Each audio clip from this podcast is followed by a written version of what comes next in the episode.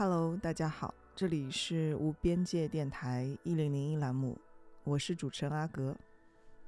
今天想讲的一些地方和我们所在的这个电台还真有一些地理位置上的关系。嗯，电台在四川北路嘛，然后在一个街口之外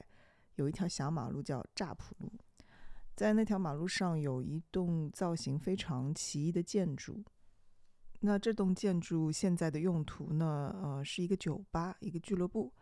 嗯，它的名字叫做 The Pearl 珍珠俱乐部。这个建筑为什么我说它很奇特呢？因为它的建筑制式，它的外形在上海应该没有第二座。它原来呢是一座呃日式的寺院，佛教寺院，名叫西本院寺，啊，始建于一九三一年。呃，当时解放前刚建造的时候，呃，它是作为日本京都的西本院寺的一个分院在上海的。那设计这个呃西本院寺的建筑师呢，也是来自日本，叫做冈野重久。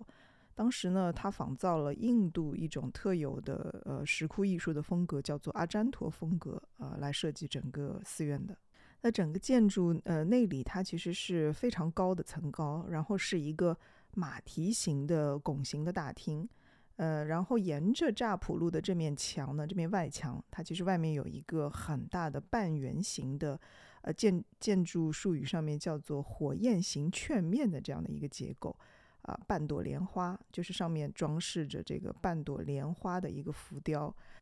然后现在看上去就是这个莲花的中间，它其实是两扇，啊，几扇黑色的门，然后是可以推开来的，外面应该是有一个像阳台、露台一样的一个。狭长的空间，那在这个券面的下面有一条浮浮雕，上面啊雕刻着是各种啊禽类、鸟类一些神鸟。呃，据说在下面还有一圈浮雕，但是现在已经啊被损毁了，就看不到了。然后呃比较低的那个外墙的立面上有很多啊圆形的啊莲花状各种花形状的一些几何的曼陀罗的浮雕。呃，但到了上世纪四十年代的时候，因为抗日战争的关系，呃，这个建筑物原来的这些空间属性，它就发生了很大的转变。啊，那抗战胜利后呢，这个地方还一度，呃，据说作为了一个叫和平博物馆这样的一个空间作为使用。那最近的几十年呢，这个地方基本上就是呃，也酒吧的一个状态，非常灯红酒绿，啊，和往日的呃历史中往日的这种情景形成了一个非常鲜明的对比。我读大学的时候就老是路过这栋建筑，但我我一直很想进去，呃，看看里面的这个状况。后来毕业后，呃，认识了一个巴西的朋友，呃，当时他邀请我去看一个类似于巴西动画电影周、实验动画电影周这样的一个东西，呃，然后我一看地址就是在这个酒吧里面，呃，那我进去之后就突然发现，呃，原来这个空间是那么的有意思，呃，它可能甚至都是上海目前可以找到的，呃，演出或者剧场空间最有意思的一个地方了，就是迷幻。特别的迷幻，它里面那个舞台的那种复古的感觉，还有就是台下啊小桌子这个凑在一起的这种这种状态，会让我想到结合了类似于呃大卫林奇特别喜欢的那种五十年代风格的啊俱乐部，然后加上甚至是我看呃让雷诺阿的法国康康舞里面会会看到的那种那种以前的酒吧俱乐部的那种状态，加上。我小时候去老的大世界玩的时候，进入到一个呃幽暗的、很神秘的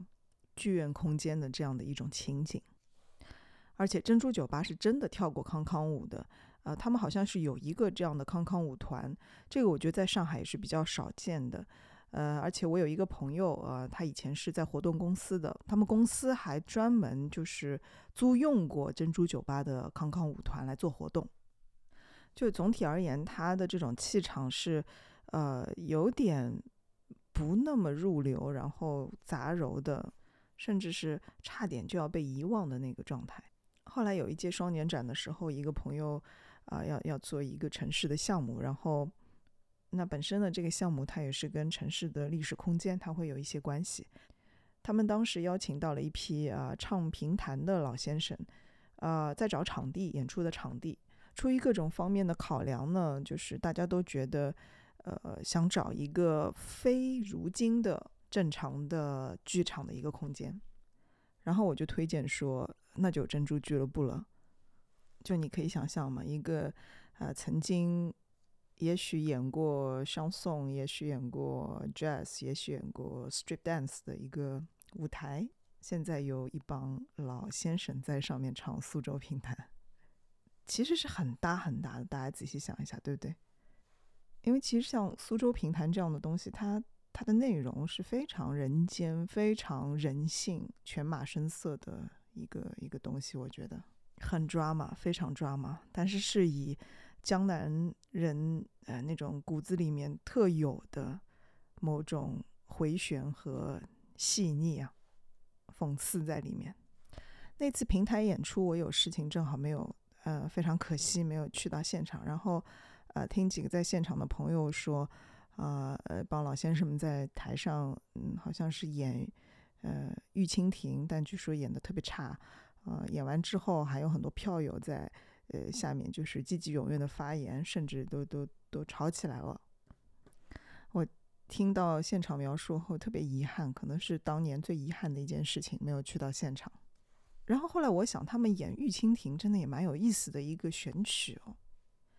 因为《玉蜻蜓》的故事还真的是跟佛教寺院，但是尼姑庵啊这样的一个空间是有关系的。呃，其实我是听不太懂评弹，就苏州话，它到底啊在弹词里面说着些什么，我必须得配合文本我才能听。我不像我奶奶这一辈，像我奶奶，我记得她。嗯，只要是白天，他那个无线电基本上都会开着听评弹的，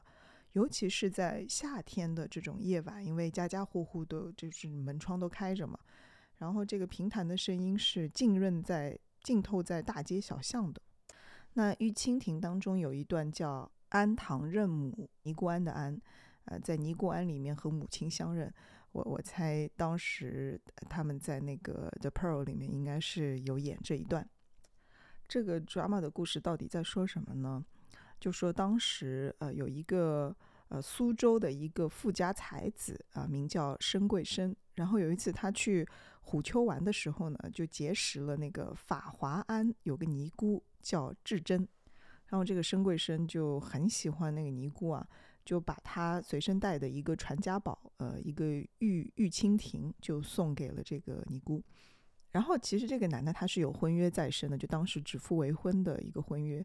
呃，于是他就要想办法要跟什么自己的这个老婆离婚，然后要去和这个尼姑智真这个结为夫妇。他老婆就大怒啊，就是率领这个家奴啊，就是侍妾啊，就跑到冲到法华庵，就大闹法华庵。那这个书生呢，就是受惊，呃，然后就重病，很很快就就一命呜呼了。这书生的身体素质真真不行。反正因为各种因缘造化，那个尼姑当时其实已经怀孕了。后来生下婴儿之后呢，就将玉蜻蜓就是，呃，寄于婴儿身身上，让这个尼姑庵当中的一个老佛婆想送回身家。没想没想到，反正就是半路上出了点差错，那那老老太婆就把这个婴儿就弃于一个桥头。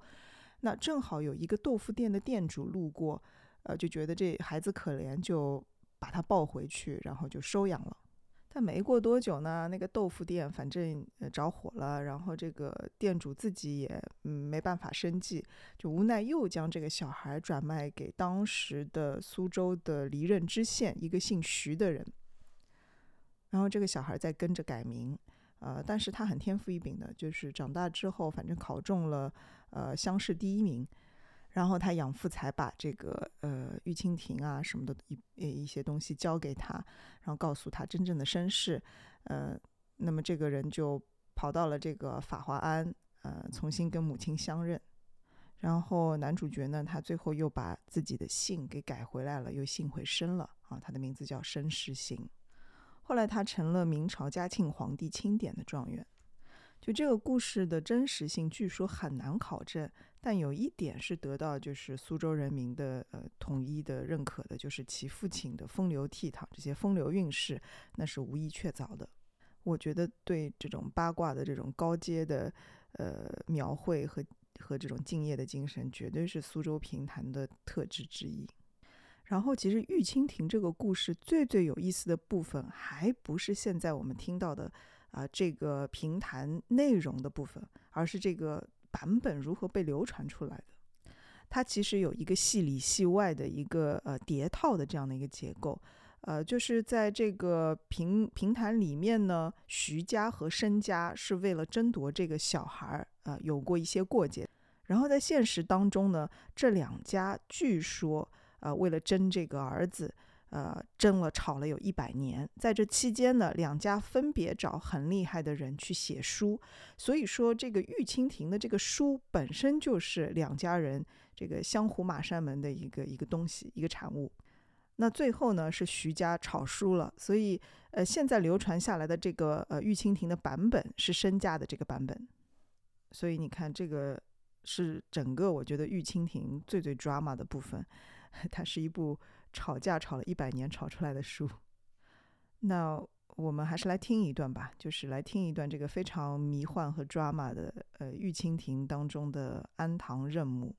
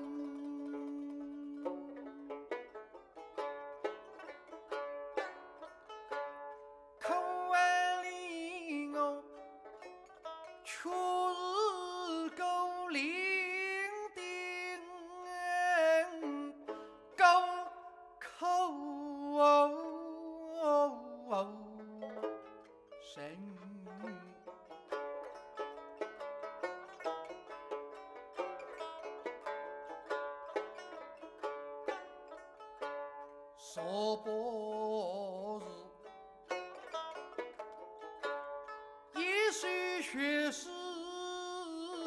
我亲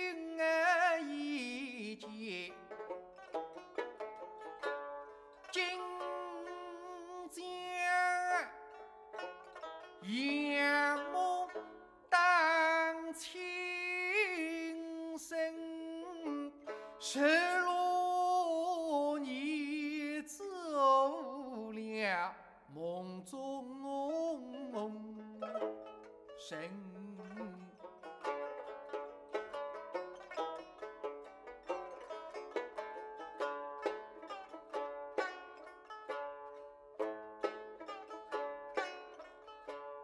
不计娘亲痛彻孩儿心。是知否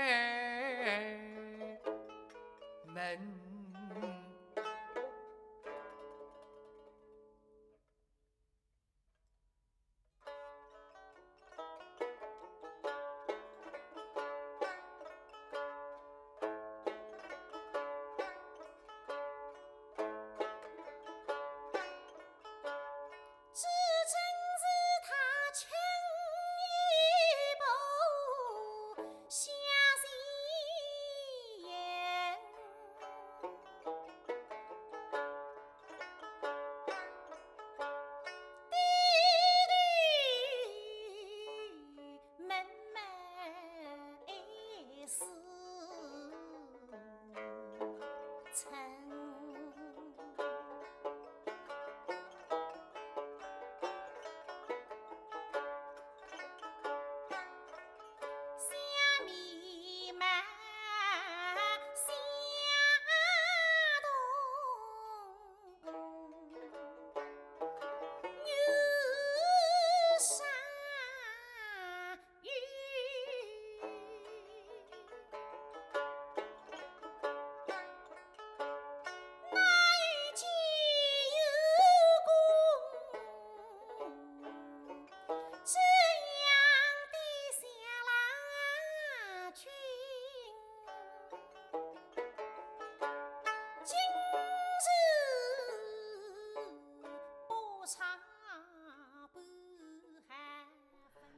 这期的主题我说叫“人间俱乐部”，呃，俱乐部它其实是一个蛮有意思的一个结构，因为通常呃俱乐部空间的话，它都是在一个呃隐藏在一个墙后面、一个空间的里面或者一个建筑物的下面，有一些俱乐部是在地下的，然后它会比较像有一个空间涂层的包裹。啊、内部的状态的话，它会有点像一个迷宫，甚至是一个时空胶囊。还有就是俱乐部一个最大的因素就是人的属性。虽然俱乐部的时代背景，嗯、还有俱乐部的它的主题种类是啊、多变的，而且会是非常不同和丰富的。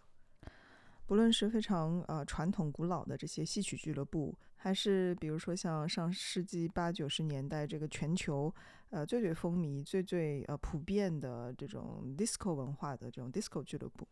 啊，我记得有一部电影叫《迪斯科末日》哈，《The Last Day of Disco》，前段时间还拿出来看了一遍。又或者说，还有另外一些有特殊呃呃文化艺术属性或者说阶层属性的这样的一种俱乐部，比如说像巴黎的呃 Crazy Horse 风马俱乐部这样的。呃，纪录片大师怀斯曼以前拍过一部风马俱乐部的纪录片，叫做《呃风马歌舞秀》，还蛮推荐大家去看看的。呃，但是它更多的是其实是从舞台艺术的这样的一个角度去说的。对，说到巴黎的话，因为前面呃在说乍普卢的那个西本院四的 Pro 酒吧的时候，我不是还说到它里面的舞台的那种那种红丝绒的呃幕布啊，会让我想到大卫林奇电影，比如说像呃《穆赫兰道》当中的那种舞台，那种酒吧俱乐部的这种感觉。那我我其实有一次在呃巴黎游玩的时候，还真的无意当中走进一个和我非常有缘的地方。当时我还不知道他刚刚开了一个呃俱乐部，叫做 Cilantro，在巴黎，在蒙马特。Cilantro 这个名字其实就是《穆赫兰道》电影里面那个酒吧的名字。然后这个俱乐部呢是会员制的，即便当时我知道有这个地方存在，知道它具体的地址，那我去到那里也不是说我呃临时随随便便呃买个饮料看个演出就可以进的。所以那次莫名其妙的，但是也是非常顺滑的，呃，进入到这个 Cilantro，对我来说始终是一个非常有意思的这个回忆。呃，那天好像是接近黄昏的时候，我和当地的一个朋友就没什么事儿干，嗯，边走边聊，只记得似乎是从福日广场开始走的，呃，走了三个区，也不知道去哪儿，没有任何方向性和目的性，就完全是瞎走。呃，差不多一两个小时走了，呃，然后我呃突然在某一个街边停下来，是因为，呃，我我看到眼前的这个地上有一条那种女士风衣的腰带，不知道是谁掉的，呃，然后我觉得挺有意思的，就停下来说抽根烟吧。然后我就看到街边有一个特别不起眼的小门洞，这门洞里面好像是有这个楼梯，几阶楼梯是往下走的。然后这时，就是路边停下了一辆出租车啊，从车上面下来了一对老年夫妇，啊，穿的非常 decent。然后他们就下去了，就进到那个门洞里面去了。然后过一会儿，又有一对这个老年夫妇进去了，啊，也是打扮的非常漂亮。然后我就跟这个朋友说：“哎，这是个什么地方？”就咱俩就突然有了兴趣，要么下去看看。然后我们就把烟头扔了，就下去了。呃，进去的时候，其实，在楼梯上是有一个像，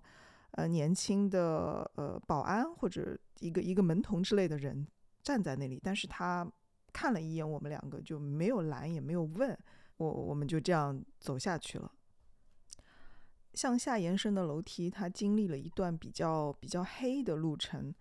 嗯，唯一点亮的是。墙上挂着几幅摄影作品，后来我想起来，它应该是大卫林奇的一些一些摄影。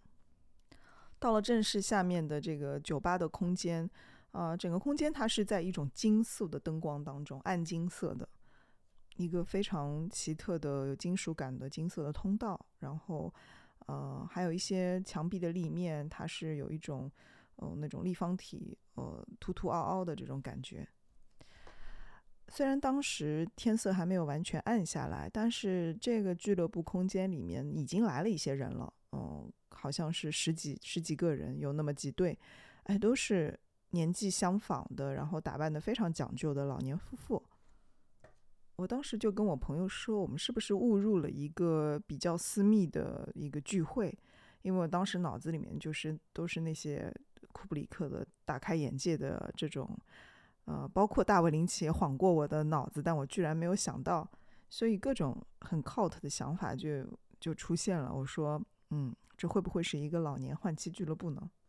然后我们在里面晃了一圈之后呢，就就出来了。如果当时知道这是 Cilantro 的话哦，就肯定是猫到底了，都不知道这是什么业力，反正就总是跟他脱不了关系。不过这样也很好，因为他会一直以。呃，梦的方式来提醒我，比如说前面，呃，我在我在回想我我们是从哪里开始走的，又到哪里结束，其实我我都记不清楚。然后这个时候，诺兰的《盗梦空间》又会呃插播进来，就是小李子在咖啡馆门口，也是巴黎的咖啡馆门口，对着年轻的造梦师说：“啊，你有没有发现，呃，做梦的时候你永远记不清楚从哪里开始，就是说你是如何来到此地的。”对不对？Dream, dream, dream, dream, dream, dream, dream, dream. When I want you in my arms, when I want you and all your charms.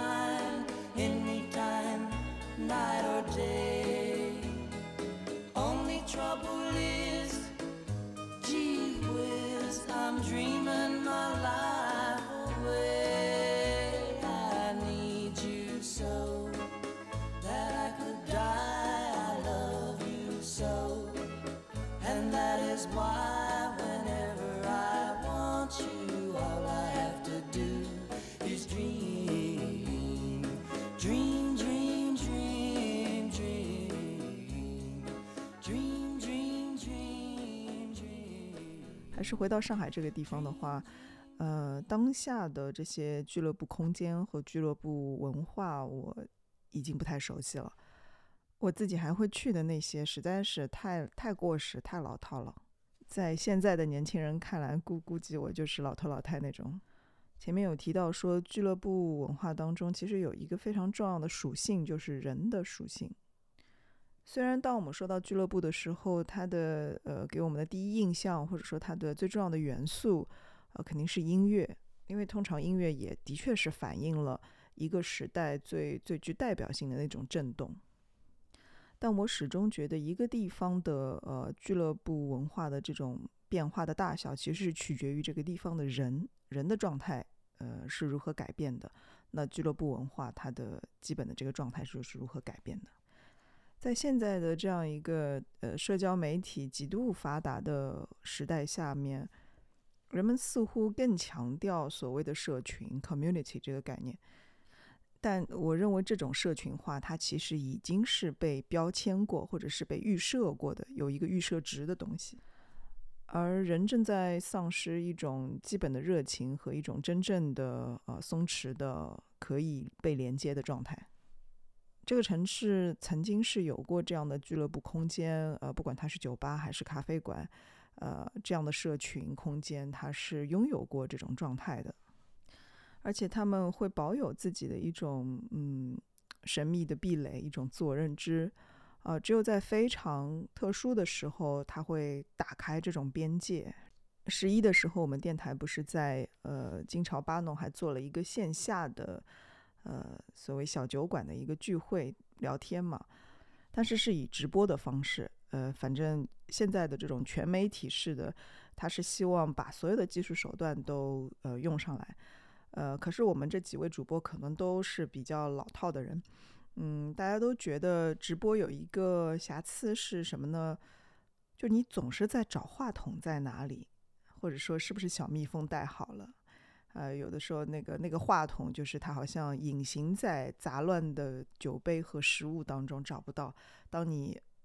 特别想即兴的这个插嘴和发言的时候，你会被这种要去寻找一个义肢、一个其实是呃多余的工具的这种行为呃打断。好像我们的这种媒介、这种感官空间，它的确无边界了，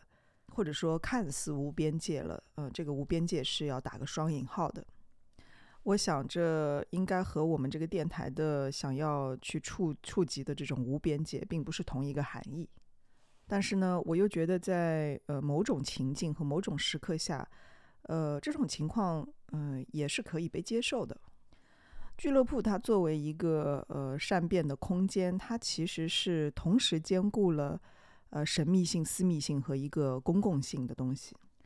当然，这种所谓的神秘性和私密性，它也并不是仅限于呃表面上的这种，比如说 membership 这种会员制的这种制度去展现的，它更多的是一种呃自治下的一种流动性。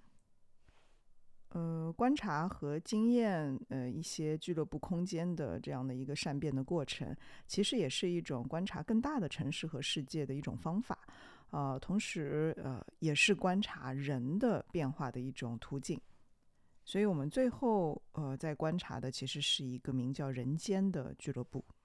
所以，当我今天经过西本院寺的时候，呃，意识到这个空间的叙事是如如此的具有全息性。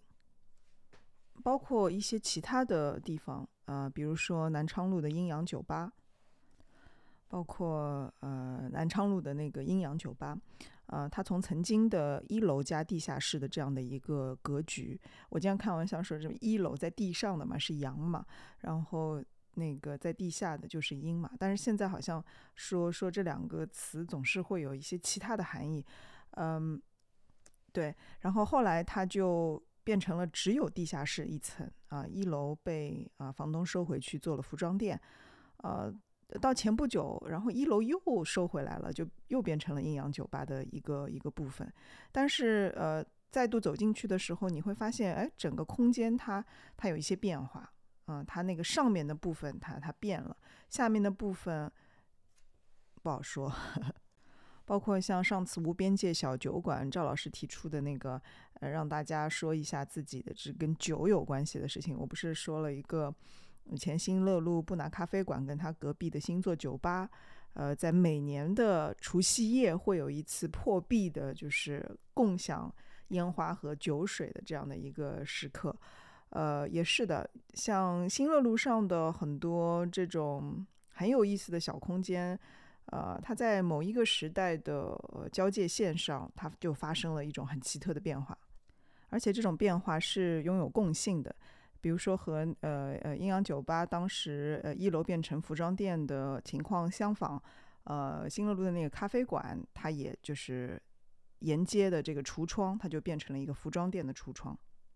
所以，不论从呃这种俱乐部内部的空间，还是从它外部的这个形态的变化上来说，它都是一个非常好的样本，去观察历史、城市文化和其中的人，呃是如何变化的。而且，只有通过遗留物，不论是一一个建筑空间的它本身作为一个遗留物在那里，还是说作为人的痕迹的某种非常细小的遗留物。比如说，在 Cilantro 俱乐部门口这个大街上，呃，地上的一条呃女士风衣带子，呃，我我觉得那个带子是非常触动，嗯，那个腰带啊是非常触动我的某种神经的。那位龚古尔奖和诺贝尔奖得主，呃，法国小说家，呃，莫迪亚诺，他也有一本小说对我非常有影响，叫做《青春咖啡馆》。也许我们就是要在不停的相聚、呃离散、啊消逝、遗留、不断的呃重访、想象、回溯当中，去经验这种更大的人间俱乐部的美妙之处。它是一个真正的呃没有边界的呃自我意识、自我发现的梦境装置。然后，它这个自我意识和自我发现，它里面还有一个所谓绅士的概念，或者呃，以这期节目为例，呃，它有一个更潜在的具体的主题，就是这个私生子般的自我意识的这样的一种绅士的探寻。在上海乍浦路的这样的一个空间，有一个上海和京都的一个私生子，有一个上海和苏州的一个私生子。正如同呃，Cilantro 是巴黎与电影，或者说与大卫林奇的一个私生子。人间的这种 drama 戏剧性，它拥有一种非常粘稠的，但又极其呃松散，甚至是荒诞不经的这种关系。在逻辑的顺延的清源的这种叙事当中，往往也隐藏着非常呃不可思议、不能理喻的突变与杂交，并且它是短命的。而且，呃，是一种难以被呃完全保存和完整记录的东西。西本院寺已经不复存在了。呃，这个梦境装置在白天的时候，它是一个关门的酒吧，我无法进入到它的内部。但我发愿，希望自己可以通过一切这样的梦境装置，去理解这个人间以及其中的任何各种抓马。今天的呃一零零一栏目到这边就差不多了。最后放一首可以跳舞的歌吧，一一首特经典的老歌。呃，其实我不不太喜欢别人说什么坟头蹦迪这种说法，没关系的，我觉得你总是可以跳舞的。